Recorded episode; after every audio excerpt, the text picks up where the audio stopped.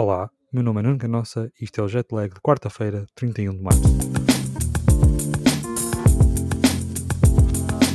Apenas 4 jogos na última madrugada, ainda que todos bastante equilibrados, com o diferencial máximo dos resultados a ser 10 pontos. E foram mesmo os Hornets que foram a Washington vencer os Wizards com Russell Westbrook fortíssimo por 114-104. Depois do seu triplo-duplo histórico da noite anterior com mais de 35 pontos e 21 assistências, Russ, ainda sem a companhia de Bill, voltou a ter uma noite absurda com 22 pontos, 15 ressaltos e 14 assistências, desta vez insuficientes para levar a melhor, sobre uns Hornets que continuam em grande forma mesmo sem Lamelo.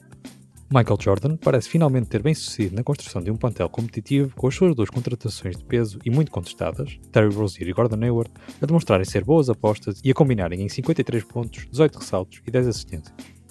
Hayward contribuiu com um excelente primeiro período e Rozier voltou a estar em grande no quarto período e nos minutos clutch, com dois lançamentos que descolaram o resultado.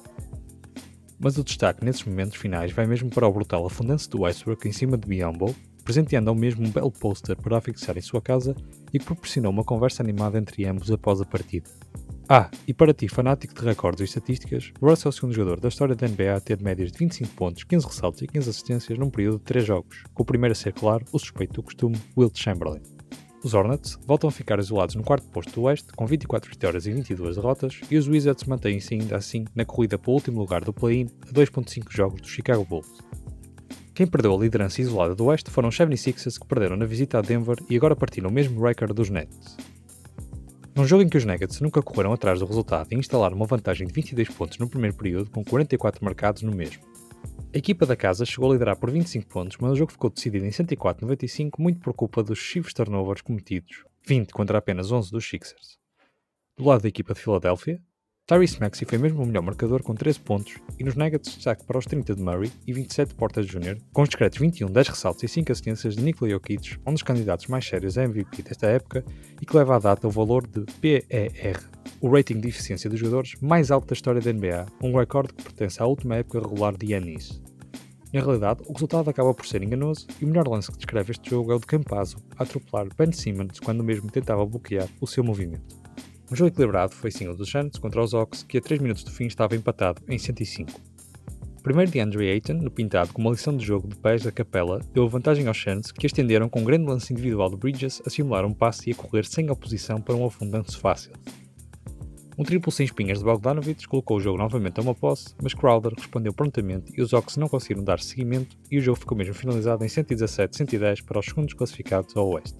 Destaque para os 21 de Booker, 20 de Saric e 19 de Crowder, e do lado dos Hawks para um novo duplo-duplo, 16 pontos e 16 ressaltos para Capella, Trae com 3 assistências e 19 pontos e a melhor exibição de Bogdanovich esta temporada, que assinalou 22.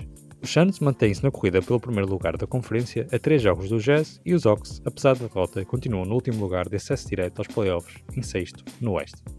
O último jogo da noite foi uma verdadeira surpresa, com os novos Magic a conseguirem a sua primeira vitória pós-prazo das trocas e a bateram os Clippers em grande forma, que perderam após 6 vitórias consecutivas. A equipa de Orlando deu mesmo a volta a uma desvantagem de 16 pontos no Staples Center, depois nos primeiros 12 minutos terríveis com apenas 13 pontos marcados. Um jogo que fica também marcado por um interessante facto. Os Clippers estiveram sempre na liderança durante cerca de 47 minutos, com a diferença final de 7 pontos a ser construída pelos Magic a pouco mais de um minuto no final. Nesses minutos, uma tapinha do reforço Wendell Carter Jr. que terminou com 11 pontos, um layup de outro recém-chegado dos Bulls, Porter Jr., 4 pontos de Carter Williams em lance livres e no afundance, e o regressado Terrence Ross, cujos últimos dois pontos dos seus 15 surgiram na Charity Stripe, a linha de lance livre. Os 28 de Kawhi Leonard foram insuficientes para impedir assim uma derrota por 103-96 num jogo em que Paul George voltou a estar ausente. Antes de terminar, destaque ainda para a vitória do Imortal sobre o Cabo Madeira na Taça de Portugal por 96-92, estando agora completa a lista dos integrantes da Final Four da competição, o top 4 da Liga, Sporting, Porto, Benfica e Imortal. O sorteio da mesma será hoje. Isto foi o Jetlag de quarta-feira, 31 de março, e eu conto contigo amanhã.